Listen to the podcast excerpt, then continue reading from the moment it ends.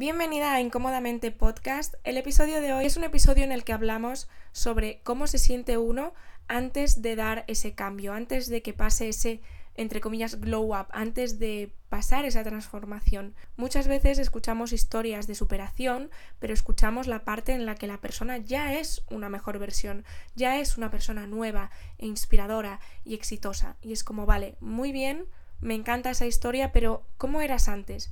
¿Qué pasaba antes? ¿Cómo te sentías antes? Pues de eso va este episodio. Del otro lado. Hablar sobre ese otro lado desde el que habla quien ya ha conseguido llegar a cumplir algún objetivo o sueño que se ha marcado. Esa historia inspiradora en la que hay siempre un antes y un después. En la que te hablan de cómo eran antes, de los retos que tuvieron que superar, de las experiencias pasadas. Y es la hostia, pero ¿qué pasa cuando todavía estás de este lado? Cuando todavía estás en el antes. ¿Cómo se vive el antes con confianza? Porque es un momento de incertidumbre, de muchos miedos y en mi caso de poca autoestima, porque no siento el orgullo de haber conseguido X, porque todavía no ha pasado. ¿Tiene esto que ver con no valorar lo que ya tenemos? Pues también, porque aunque no hayas pasado todavía al otro lado, más grandioso, entre comillas, sí has pasado al otro lado de otras cosas quizás, entre comillas, más pequeñas. Acabar X estudios, dejar X estudios, empezar una relación, terminar una relación, sanar X heridas, conseguir adquirir un hábito en tu vida, deporte, madrugar, comer más sano. Todo esto es también llegar al otro lado. Llegar al otro lado con tu relación con tu cuerpo, llegar al otro lado con tu relación con tus padres, llegar al otro lado de descubrir tu pasión o vocación. No dejan de ser viajes de este lado al otro lado. Entonces es necesario valorar esas transformaciones que ya has pasado, por muy pequeñas que te parezcan, y trabajar mucho la autoestima para poder sostenerte en el proceso de no ser quien quieres ser. Autoestima para poder seguir showing up aunque te sientas muy pequeña contigo misma y con cómo te ven. Autoestima para poder no encerrarte en ti misma en todo este proceso y abrirte a las oportunidades que te vayan llegando. No dejarlas pasar por no sentirte preparada. Nadie habla de este lado del antes, cuando está en el antes quizás pues porque ni siquiera espera que vaya a haber un después o no sabe que está en el antes. Pero yo quiero contártelo. Esto es lo que me escribí a modo de esquema sobre lo que quería desarrollar en este podcast, que básicamente es ese concepto que hay de antes y después, ¿no? De vivir una transformación cualquiera que sea, por eso pongo ejemplos como acabar estudios o dejar estudios o empezar una relación o terminarla. Cualquier cosa realmente puede ser una transformación en la vida de alguien, pero básicamente para que se entienda a qué me refiero, ese otro lado del que hablo es, imagínate una montaña, ¿no? El antes es tú antes de subir la montaña, el durante no lo estamos mencionando aquí, que sería el subir la montaña, escalarla, y el otro lado es cuando ya estás abajo del otro lado de la montaña y es como, ya te cuento la historia desde el otro lado, desde que ya llegué a la otra parte de la montaña. Lo cuento así porque yo creo que visualizarlo gráficamente lo hace más fácil, ¿no? Que hablar simplemente de conceptos, ¿no? De palabras. Cuando ponemos una imagen, yo creo que se entiende mucho mejor. Entonces sería como eso. Bueno, esto viene inspirado de que he estado en un evento rodeada de gente que siento que está del otro lado desde mi perspectiva, claro. O sea, luego cada uno tiene sus propios retos y su vida y sabrá por lo que está pasando y esto no quiere decir que, que esta gente ya esté iluminada en la vida y que digas no, no va a transitar ningún reto o, o, no. O sea, esto es simplemente esa percepción mía de pensar, joder, esta gente siento que ya ha pasado al otro lado de alguna montaña. O sea, no digo que de todas las montañas de su vida, pero sí de alguna una percepción mía, ¿vale? ¿A qué me refiero con esto? Pues gente que tiene negocios que van súper bien, que son felices con lo que hacen o que han encontrado su pasión en, en, el ámbito profesional sobre todo. Y yo me quedé con esa sensación de me están hablando desde el otro lado, ¿no? Desde mira lo que he conseguido, mira a dónde he llegado, y no en plan de flipado, ¿eh? O sea, no como, ay, mira quién soy, no, no, no, lo digo como que lo que decían venía como de, de una historia atrás, ¿no? De yo antes era así o yo antes pensaba de esta manera y ahora de esta otra. Y eso para mí es una transformación y es un haber pasado al otro lado. Espero estar explicándome, ¿vale? Entonces, bueno, yo lo percibía así. Y sobre todo pensaba esto porque yo me siento todavía en el lado del antes. O sea, yo me siento en, si estamos hablando aquí de dos conceptos, ¿vale? Que son este lado y el otro lado. Y antes de que nos liemos aquí con los conceptos, vamos a dejar claro que si digo este lado, me refiero al antes a este lado, al que me queda más cerca, a este lado, a donde estoy ahora. Y si digo el otro lado, es el después. O sea, en este ejemplo que ponemos de la montaña, este lado es antes de subir la montaña y el otro lado es después de haber subido la montaña, es el otro lado, ¿vale? Me tiene sentido verlo como este lado y el otro lado, o sea, es como si fuera un viaje, ¿no? Realmente es tu historia de vida y en algún momento has pasado de estar en un lugar, en este lado, a estar en el otro. Entonces, bueno, no sé, me vino el concepto así a la cabeza. De hecho, me parece hasta un buen nombre de libro que estaba yo pensando, joder, tienes que escribir un libro con esto. Eh, pues ya veremos. Pero me parece un buen nombre de libro, como del otro lado o al otro lado o algo así, que seguro que ya existe. Pero bueno, da igual, vamos a centrarnos. El caso es que yo me siento que estoy todavía de este lado, ¿no? Que todavía no he conseguido mis objetivos, que sé que eso luego nunca acaba, ¿no? Porque consigues uno y quieres el siguiente.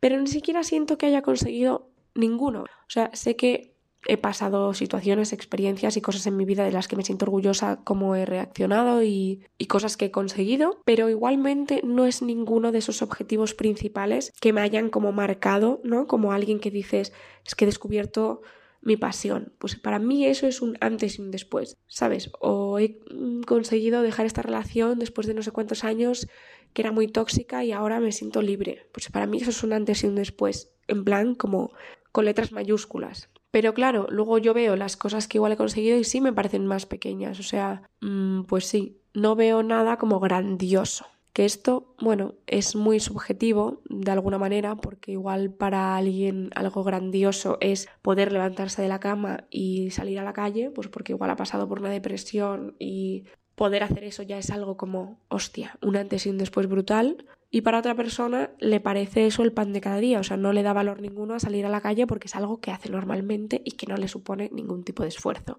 Entonces, sé que esto de grandioso o no, o antes y después, es subjetivo, pero bueno, evidentemente yo hablo desde mi perspectiva y desde mi opinión, que es la única que tengo ahora mismo porque vivo conmigo y en mí y cuando hablo pues es desde mi opinión, así que eso haré. Y me parece interesante esto porque seguramente hayas escuchado a pues cualquier persona que sigas en redes que te guste, ya sea influencer, ya sea pues una persona random o algún empresario o emprendedor o quien sea, ¿no? O alguna entrevista que hayas visto de una celebrity. Seguro que has escuchado alguna vez una historia de alguien en la que te contaba su antes y su después, ¿no? De pues Cardi B, de dónde vivía antes de ser Cardi B como tal, de ser cantante, a qué se dedicaba. De hecho, hay un documental en Netflix que se llama No necesitan presentación o algo así, y son entrevistas a diferentes celebrities. Y yo me vi uno de Cardi B, ¿era Cardi B?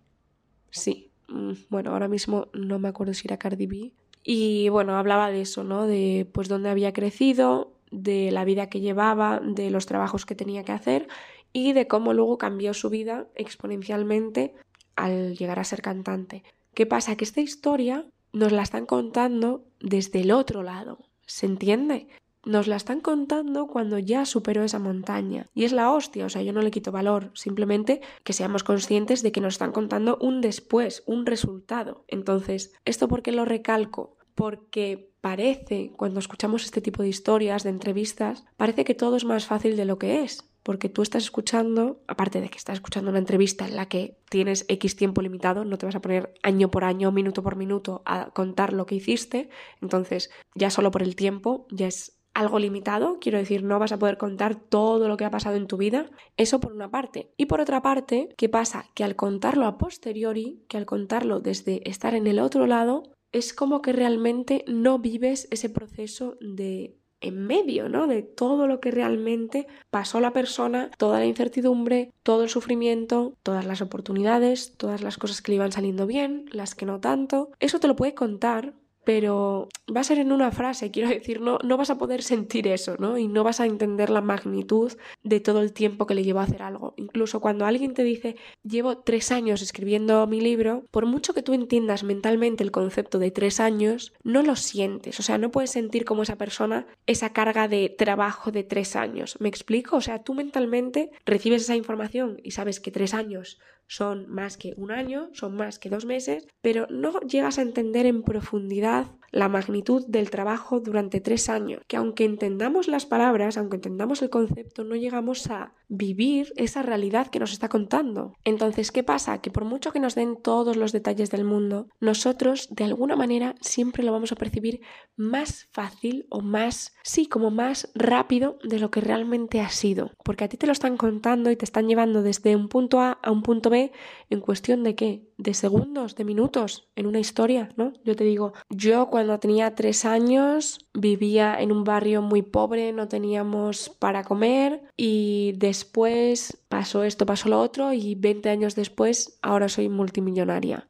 gracias a haber trabajado muchísimo en X, Y, Z. La historia que sea, ¿vale? Aunque yo tardara 20 minutos en contarte esta historia y darte detalles, o una hora, o yo qué sé, o tres horas, me da igual. Imagínate que te estoy dando una charla de 5 horas sobre cómo pasé de no tener que comer a mm, ser millonaria por mucho que esté cinco horas con detalles, no sé qué, y entonces fui a este sitio y me contrataron en tal y luego tal, no sé qué, y acabé en no sé dónde, no deja de ser una historia que el oyente la recibe como pasé de esto a esto. O sea, la percibimos como si fuera una cosa de un segundo. O sea, por mucho que tú me des muchísimos detalles, o sea, me va a dar contexto, voy a entender mucho mejor cómo has llegado del punto A al punto B, pero yo como oyente, lo que estoy realmente escuchando no es un trabajo, no es un proceso. Estoy escuchando algo como instantáneo, me explico. Pero básicamente es como que a través de contar las historias una vez ya están pasadas, es decir, cuando cuentas lo que has conseguido, cuando cuentas cómo es estar en el otro lado, la persona que escucha eso ya está recibiendo como esa inmediatez de, ah, esto ya está. O sea, quiero decir, no está transitando contigo ese proceso. Está escuchando una historia inspiradora, lo está escuchando y lo está recibiendo como si fuera algo mucho más inmediato de lo que ha sido. Y es normal, quiero decir, esto no es culpa de nadie, no es que la persona no sepa entender o no, es simplemente yo no soy tú, no he vivido tu vida, entonces lo que me cuentes, me voy a hacer una idea mental de lo que me estás contando, me voy a hacer una idea mental de lo que te ha costado, pero realmente no voy a entender en profundidad todo lo que has tenido que transitar paso a paso, día a día, hora a hora, de cómo te has sentido. O sea, seguro que has escuchado a alguien, ¿no? Contar alguna historia de cómo superó igual una depresión o una enfermedad o lo que sea, ¿no? Y tú la escuchas y te parece algo muy inspirador y puedes conectar con esa persona y decir, joder, cuánto trabajo ha tenido que hacer, pero realmente no estás entendiendo la profundidad ni, ni esa parte que no es nada apetecible, que es cómo se sintió esa persona hora tras hora durante igual años. ¿Sabes? No es lo mismo que yo te diga, eh, estuve dos años en depresión y por fin pude salir, que vale, que dices, joder, estuvo dos años en depresión. O sea, lo entiendes, el concepto lo entiendes. Lo que no entiendes es cómo se siente cada hora de esos dos años. Realmente todo lo que has tenido que transitar, ¿sabes? Entonces es como que por mucho que tú quieras hacer ese esfuerzo de joder dos años, ¿no? De entenderlo en profundidad, no lo vas a entender. O sea, como mucho, si has vivido algo similar, pues te vas a hacer una idea porque tú has vivido algo similar, entonces dices, joder, vale, esto es como cuando a mí me pasó esto. ¿Y a qué viene esto? ¿Por qué recalco todo esto?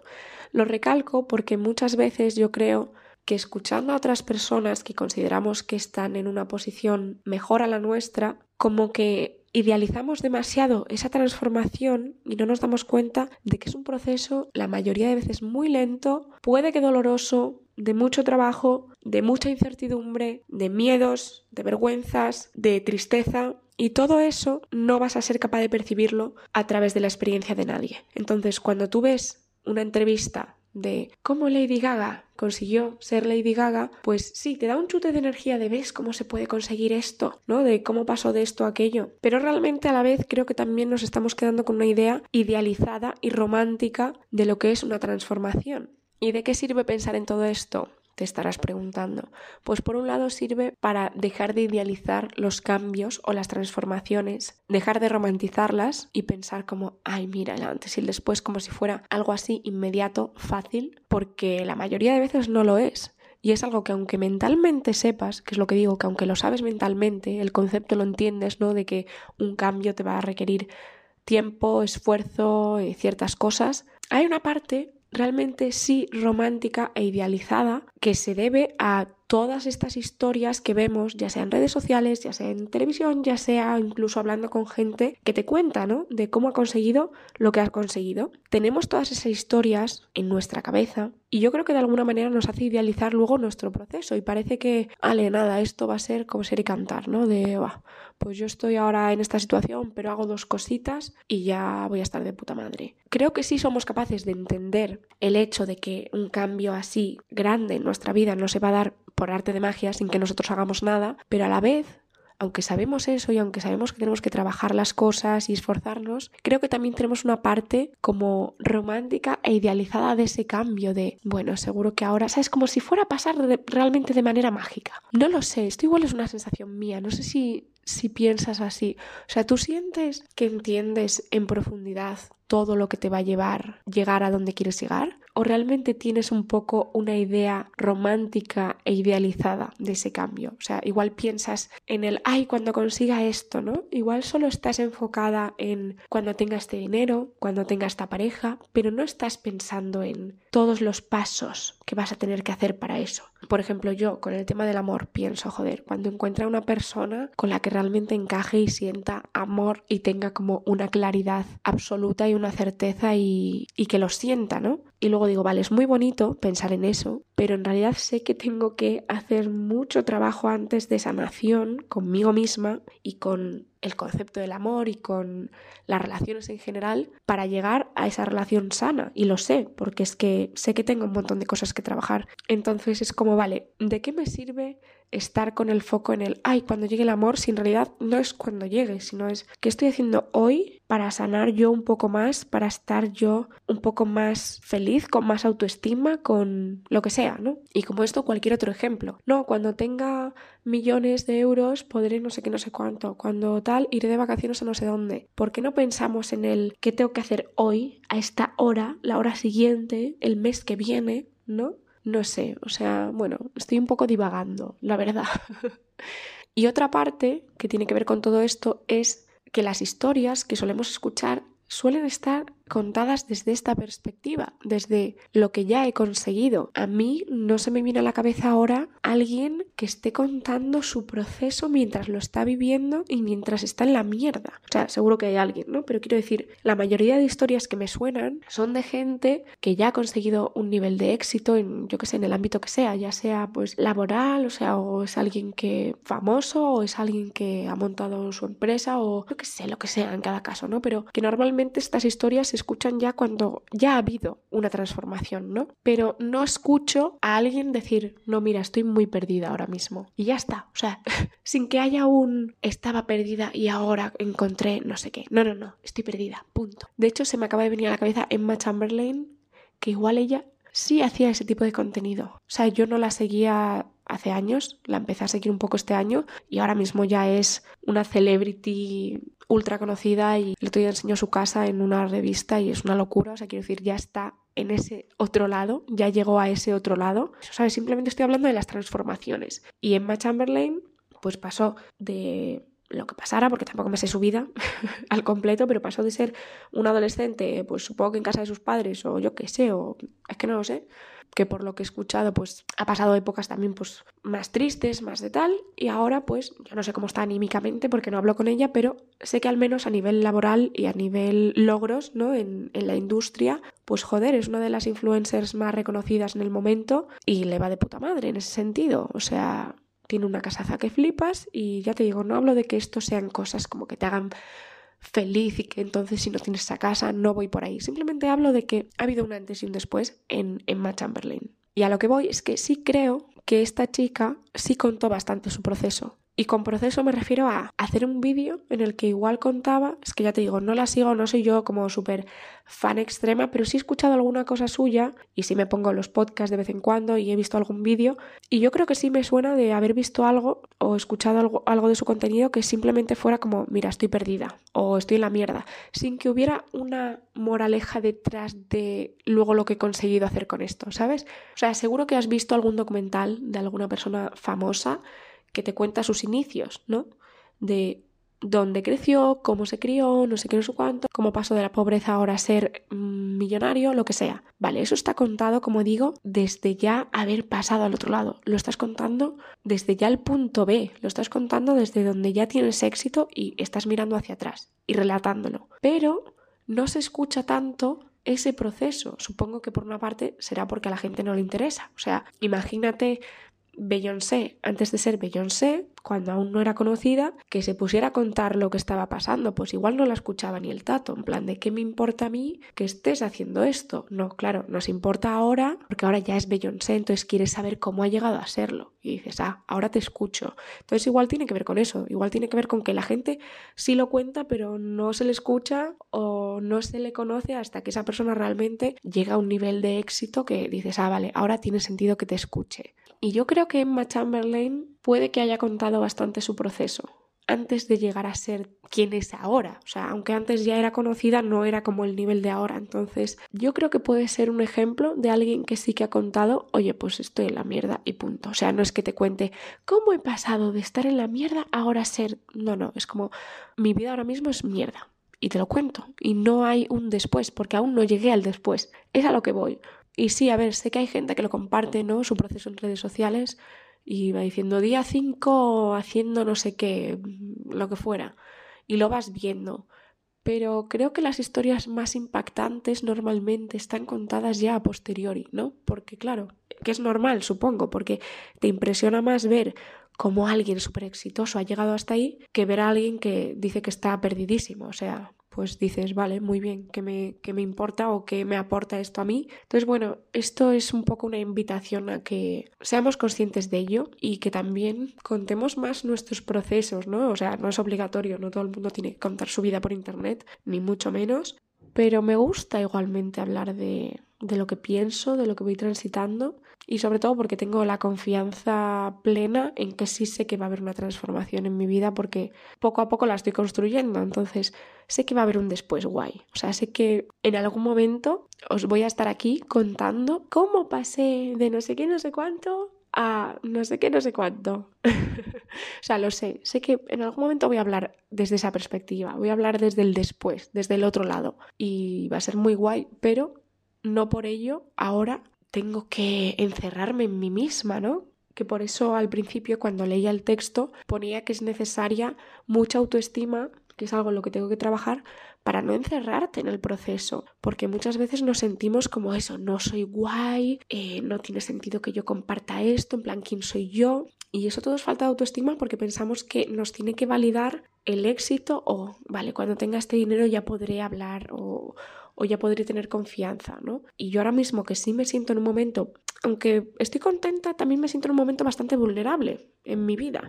Entonces es como, joder, tengo que trabajar esa autoestima para en estos momentos no encerrarme y es importante porque si yo ahora mismo me encierro, ¿no? Digo, no, mira, no quiero hablar con nadie, ni quiero ver a nadie, ni quiero ir a ningún sitio hasta que ya sea exitosa, porque qué vergüenza si no. Porque es incómodo, ¿no? O sea, yo ahora mismo me siento incómoda igual presentándome a gente porque es como, ¿qué les voy a decir? No siento que pueda contarles nada como grandioso e interesante. Entonces me siento incómoda, pero es algo que tengo que transitar porque, porque no me puedo encerrar, o sea, no, no me puedo encerrar yo en mi casa conmigo misma hasta que ya sea una persona exitosa. Sobre todo porque no voy a llegar a ser esa persona exitosa si estoy encerrada en mi casa sin hablar con nadie. O sea, eso está claro. Y aunque pudiera, ¿qué sentido tiene, no? Pasarte una vida como escondiéndote de la gente, porque a mí es un poco lo que me pide el cuerpo a veces, el esconderme porque me da vergüenza mi momento actual o porque me da vergüenza tener 25 años y decir, ay, no tengo todavía una estructura clara o mi vida como en orden.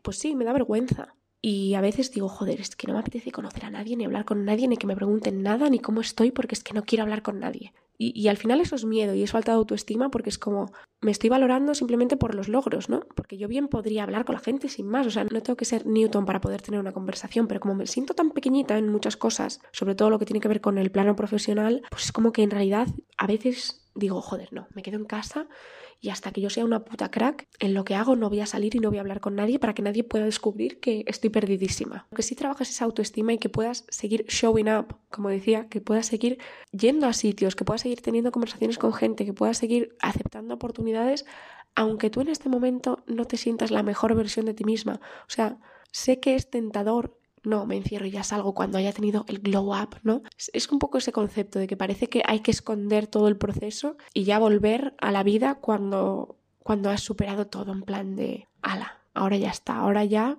estoy de puta madre, entonces ahora puedo salir de mi cascarón y hablar con la peña y contar cómo estoy, porque a mí me pasa, o sea, me pasa esa cosa de, hostia, hay una comida familiar y ya me da como ansiedad de qué voy a decir, qué me van a preguntar, no me siento nada cómoda ahora mismo, he dejado la carrera y, y no tengo tampoco ahora, no sé, sabes, como que mi vida no está resuelta. Entonces es como, Buah, qué ansiedad hablar de esto, qué, qué mal voy a quedar, qué vergüenza. A veces lo que me pide el cuerpo y la cabeza es como, ah, pues no vayas a la comida, ya está, no voy y ya está. Entonces si no voy, no tengo que enfrentarme a nada. Y si haces eso muchas veces, al final lo único que estás haciendo es, como hablábamos en el episodio 1, alimentar al lobo malo.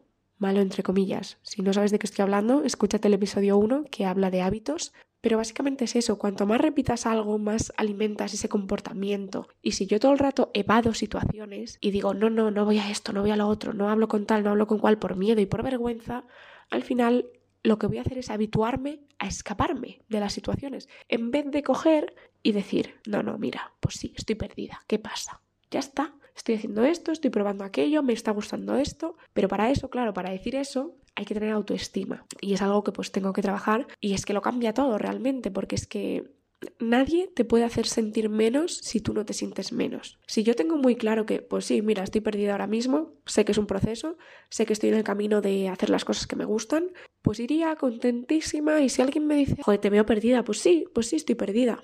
Y ya está, ¿no? O sea, quiero decir, pues sí, Espero que este episodio te haya inspirado y si te está gustando el podcast, si ya has escuchado otros episodios míos, te invito a que le des una valoración aquí en Spotify, es darle a las estrellitas y valoras con el número que quieras. Me haría mucha ilusión ver ahí valoraciones vuestras porque así también sé que la gente lo está escuchando y que le está gustando, básicamente. Y nos escuchamos en el próximo episodio.